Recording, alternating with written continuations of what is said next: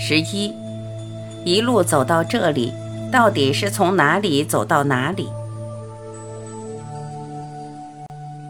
你可能老早已经发现，我在一步一步地带着你我进入一个内心的层面，从我们平时习以为常的物质世界回转到意识。这个走向跟人类的全部发展可能是完全相反的。我会这么说，因为到目前为止，人类的发展还是完全依赖动，而且还要动得越快越好。一般人都以为古人比现代人活得落后，至少从科技发达的程度来看，古人和现代人根本无法相提并论。我们每个人也自然会希望，接下来几十年，人类集体还可以再加快步调，甚至进入星际或太空的时代。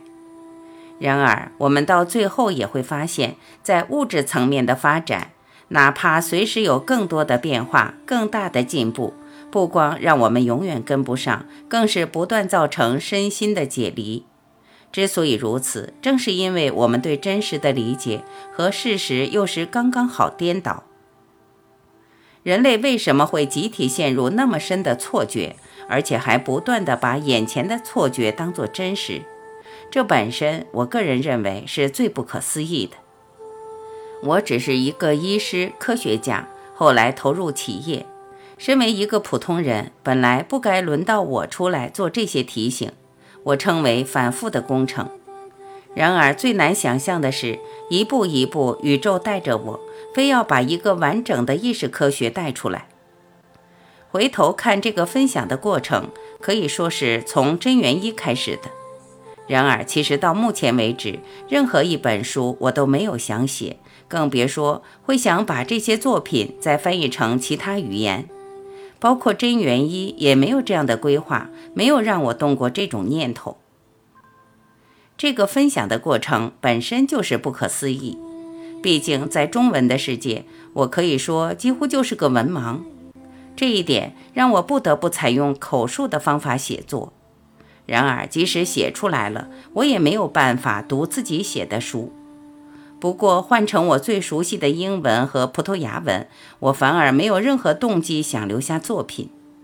这些对我都不重要，我只是看宇宙要怎么完成，让它完成。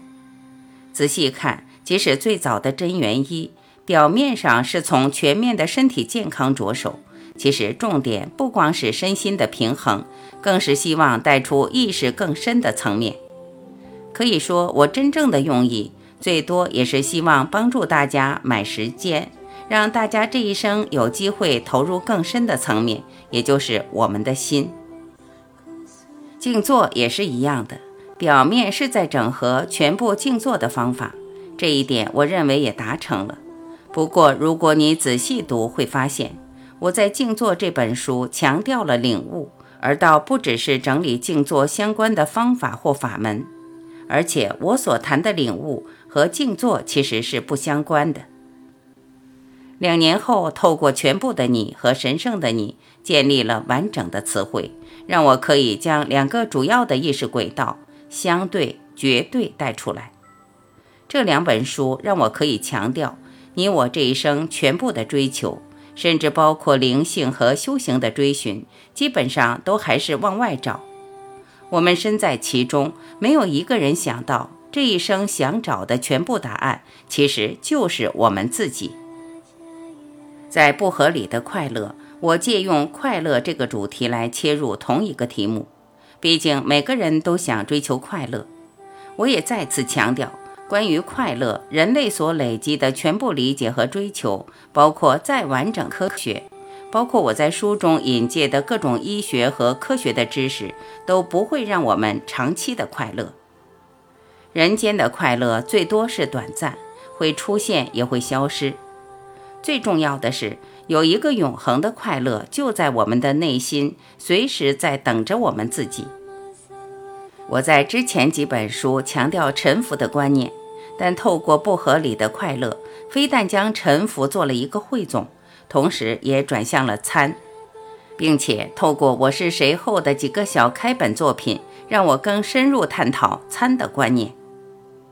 接下来，我在集体的诗意想强调，我们想找的解脱、快乐、平静、爱，全部都是自己本来老早就有的。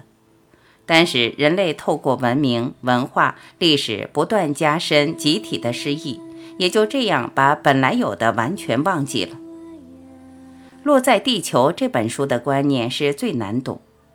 我在这本书更深入探讨，文明带来的人类的特质本身就是我们的束缚。只是从一般人的角度，可能还会以为这就是人类有别于动植物的最大优势。我更借用其他主题，例如定、时间、身心的变化、头脑的运作，来完成后面几个作品。定、时间的陷阱、短路、头脑的东西，也是希望用各式各样的切入点，把你我带回一体，我们本来就有的一体。直到无事生非，我才可以再次做个整合，深入说明许多之前提出来的观念，而希望将过去带出来的全部观念再进一步推翻。毕竟，只要成为一个观念，无论多微细、多奥妙、多深刻，都还是头脑的产物，最后一样还是不存在。不光不存在，只要我们集中在一个观念，这个观念也就变成我们最大的束缚。全部生命系列在表达的都是同一些重点，同一件事，只是站在不同的意识层面谈，差别就在这里，让每个作品的深度会很不一样。谈到这里，你会发现许多音声作品也可以用同样的方法去解析。我过去不断表达，听和看两方面都重要。假如说阅读是落在理性的层面，那么听。就是一个很直接的转达管道，所以我用个人的声音来转达一种最根本的能量状态，希望与你达到新的共鸣。等着你，还是站在有动、感受、情绪在看着这个世界。我的用意是希望能帮助人，让你知道，即使在最悲观、最忧郁的状态，还是可以看到光，看到更大的层面。而这样走过人生的困境，我透过重生，再带出各种呼吸的法门，主要是透过呼吸的动，让我们体会到什么叫呼吸和呼吸之间的不动或止。后来我又用“你在吗”，将我们人生所有的价值观念，全都是透过动取得的，跟“在”做一个对照。我希望透过声音的力量，让大家可以体会到什么是圆满和空。这跟前面的作品一样，还是站在有在看心，帮大家建立一个完整的基础，来准备接受接下来的领悟。在后面几套瑜伽的作品，光之瑜伽、真实瑜伽、呼吸瑜伽、四大的瑜伽，透过我们可以觉察五官可以体会到的动。包括眼根的观想、耳根的听、身体的感触，再借用地、水、火、风这构成物质世界的四大元素作为专注的对象，让我们的五官没有地方可以跑、可以去、可以躲，而让全部的注意力能落在一点。假如这个点可以微细到一个地步，也就突然变成一个超越的起点。就好像五官本来都往外抓，突然做了一个反转，把注意力落在感官自己，或是更正确的说法是落在感官自己的根源。也就这样子，让一般从来没有体会过宁静或无私的人突然有这种体验。许多朋友也跟我分享，透过这种练习，自然达到这样的状态。将每一个感官的层面都集中，我们才有机会跳出感官带来的限制。我过去称为幻觉或错觉，真不可思议。五官和头脑的作用，让我们把一个最多只是资讯的东西变成真的，甚至不知道多少辈子，一次又一次地深陷其中。就这样，我用各式各样的语言，希望我们可以一起点点滴滴体会到意识的不同层面，从最粗重的层面，也就是我们这个世界和物质，一步步把你我带到为实只有意识的层面。一路过来，我选用各式各样的词汇来表达为实，比如说心、神、在、道、主、一体、绝对、佛性、无限、永恒。无论选用什么词汇，最多也只是在表达你我都有的本质。尽管表面上写了好多书，又有许多音声作品，再加上读书会和各种活动的分享，然而，就像前面提到的，我其实根本没有想完成任何一本书，更不用讲其他作品。毕竟，我心里明白，无论用什么语言，都不可能表达这种不费力、最根本的理所当然。我反而还会担心，这些分享最多也只可能再加上一层不必要的阻碍。是整体的力量，我最多只能称神圣的力量、圣灵、宇宙或生命的螺旋场带着我走下去，而我也只能臣服到它。走到哪里对我也不重要，我也不会去在意。就好像在不知不觉中，透过这些作品，非要带着你我回家，回到自己。好睡和清醒的睡这两本睡眠的书也是一样的。表面上，我透过睡眠这个主题，带出许多科学和医学知识与实用的技巧，希望帮助你我调整睡眠。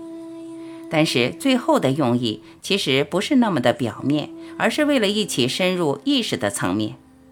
我希望透过无梦深睡的比喻，让你可以进一步体会你本来就有最根本的状态。其实，一个人只要放下，可以轻松选择睡或不睡，而不觉得两者有分别。毕竟，他们的共同点也就是觉，是我们随时都可以住在的，跟睡或不睡其实不相关。是这个觉才让我们得到休息、自由和放松。而且这个觉是随时可以取来，倒不需要我们刻意投入什么法门或练出什么功夫才可以得到，甚至它不是靠什么意识的状态才可以有。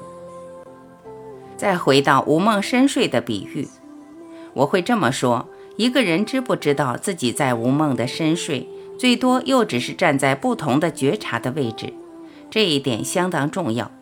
我敢说，懂的人是少之又少。我在这里想借用这个机会，试着再一次详细说明。我们平常要让五官发挥作用，无论是看、听、闻、尝、触，再加上头脑的想，都自然把这个世界分成两边：有一个体会的人是主体，被体会到的是客体。无论主体或客体，对我们都是真的。从我们的角度来说。假如没有一个主体看着或体会着一个客体，这世界其实不存在。甚至可以说，没有一个体可以分别或判断这个世界存不存在。在我们一般的认知中，这世界既然存在，那么这两个体，主体和客体，也只可能是真的。我们也不会追根究底去弄清楚到底是不是真的有主体也有客体。于是，这样的循环论证不光骗了我们这辈子，还让我们数不清的人生都深陷其中，让我们认定透过五官取得的狭窄印象就是再真实不过的生命。我们再仔细观察，就连任何静坐的方法都离不开这种两两成对的二元架构。你可能还记得。我说过，全部静坐的方法离不开专注和观。我过去才会用古人的比喻说，即使有八万四千种静坐的方法，都离不开专注和观，最多是专注与观的比例不同。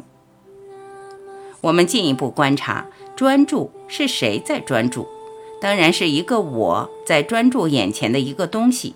这种专注可以透过五官单一或多个的作用。再加上念头来守住，守住自然让我们注意力集中，最后让眼前的客体不动，或让它缩到一个点。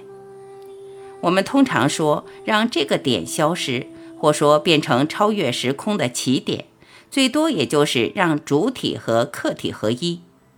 但是只要我们一从静坐带来的这种合一状态退出来，这世界也就又恢复成主客对立的架构，我和眼前专注的对象又变成了两回事。然而，我们每个人还是想得到这种合一的超常意识状态，而这种意识状态是平常生活中没有的。确实，我们每个人只要有静坐的经验，或是很投入练习，都知道我这里所讲的超常意识状态。而且我们会认为这是白天和晚上一般没有的，把这种状态当成是我们想找的 Tria。然而这反而会误导我们，而给我们一种错的观念。我过去常常讲，我们想找的真实，就像冰山在海面下的部分，其实远远大于露出海面的部分。我用这个比喻来表达，确实有一个超长的意识状态。但是没想到，连这个比喻也不贴切。其实，这个超长的意识状态是我们本来就有，不用找它就存在，在冰山的上面也存在，在海面下的部分也存在。观也是如此，是一个主体在观一切，这个一切就是客体。我们在这里也可以选择把单一的客体变成各式各样的客体，也就是眼前的全部。比如，我们透过眼根的观想，最多是用眼睛扫描眼前全部的东西，让它自己过去，不去抓它。但是，还是有个主体在知道。听也是一样的，比如说观世音菩萨的耳根圆通法门，也就是让所有声音扫描过去，我们轻松知道，但是不去干涉任何声音。这时候，全部的声音就是我们这里所讲的客体。读到这里，相信你也会自然发现，全部生命系列所谈的醒觉，其实和静坐的集中或合一，无论是透过专注还是观，一点都不相关。醒觉不是透过任何费力或是动可以取得的，我才会说，全部生命系列所带出来的斯丹纳练习是随时可以做的，它其实不是一个动的练习。更好说是一种提醒或反省，我们本来就有的层面。假如用动的语言来讲，我们最多只是承认，然后接下来承担起自己真正的身份。我之前才会用这个比喻：一只狮子，过去可能以为自己是猫，还会学猫叫，想尽办法熟练猫咪一切的行为。有一天，他突然知道自己其实是狮子，不需要别人教。他自然会像狮子一样的吼。同样的，我时常会跟朋友半开玩笑：难道神还需要静坐、需要练习、需要苦修？假如我们知道自己跟神从来没有分手过，我们也只可能选择让他自己浮出来，倒不是透过人间的任何造作来取得本来就有的本质。再回到无梦的深睡，我前面提过。一个人醒觉或不醒觉，差别就在于他知道或不知道在无梦深睡。其实，连这种表达本身也只是一种比喻。这种说法最多也只是在表示，假如我们把一体当作任何主体之前的本体，我们醒觉、知觉的意识，最多也是我们随时把一切的注意彻彻底底住在最源头的主体。甚至让它不知不觉划回我们认为的根源的更前面，说不清的前面，描述不来的前面。我们能做的，只是把注意力轻轻松松摆在人间相对意识的根源或主体，而且轻轻松松地住在主体，自然会发现，全部我们所称为的客体现象或经验，竟然跟着消失了。我们也自然发现，除了真实一体，什么都没有，只有它存在。突然，我们从一个充满客观的现实，落回到一个纯粹主体的意识。最不可思议的是，这客观的现实其实是虚的，反过来是主体的意识才是真的。这是我们一生或是多生多世来也想不出来的。这种领悟不光跟静坐的专注与观完全不相关，而且跟我们一天下来的任何状态也不相关。我们白天、晚上做梦不做梦，都可以轻轻松松住在这个主体，甚至是定在这个主体的前面。也就这样子，没有什么东西可以观察到或观察不到，全部的矛盾也跟着消失了。回到一个人知不知道无梦深睡这个比喻，其实重点不在于知不知道自己在无梦深睡，反而是随时都在知。一天下来都定在在，停留在心，倒不是知不知道自己在无梦深睡，或是在做梦，甚至不是靠知道什么东西或任何东西。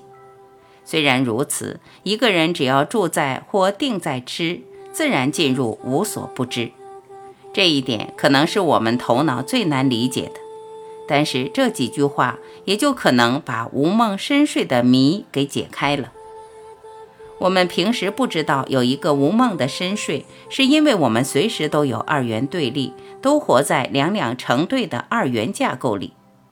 我们把无梦的深睡也当做一个具体的客体，也就只好在白天睡醒后，才隐约知道这个客体可能曾经存在。但是，假如我们突然发现，其实没有这个二元对立的架构，没有主体，没有客体。甚至就连一体这个比喻都不存在。这么一来，我们也就突然明白，除了这个没有存在的任何体。为了方便比喻，我们还是勉强把它称为一体，没有其他的东西存在。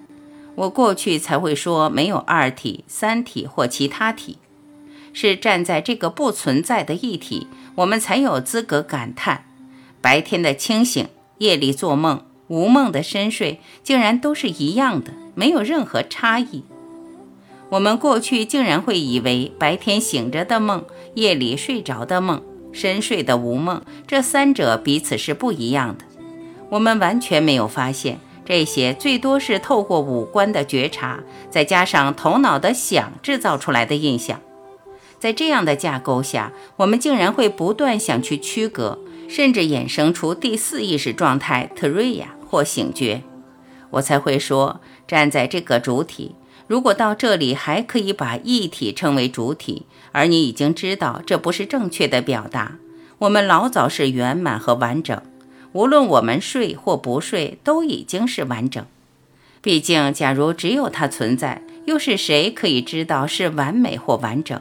一体没有任何特质可谈，我才会说用任何人间的语言，包括在。觉乐来逼近或表达一体，不光是多余，其实是不正确的。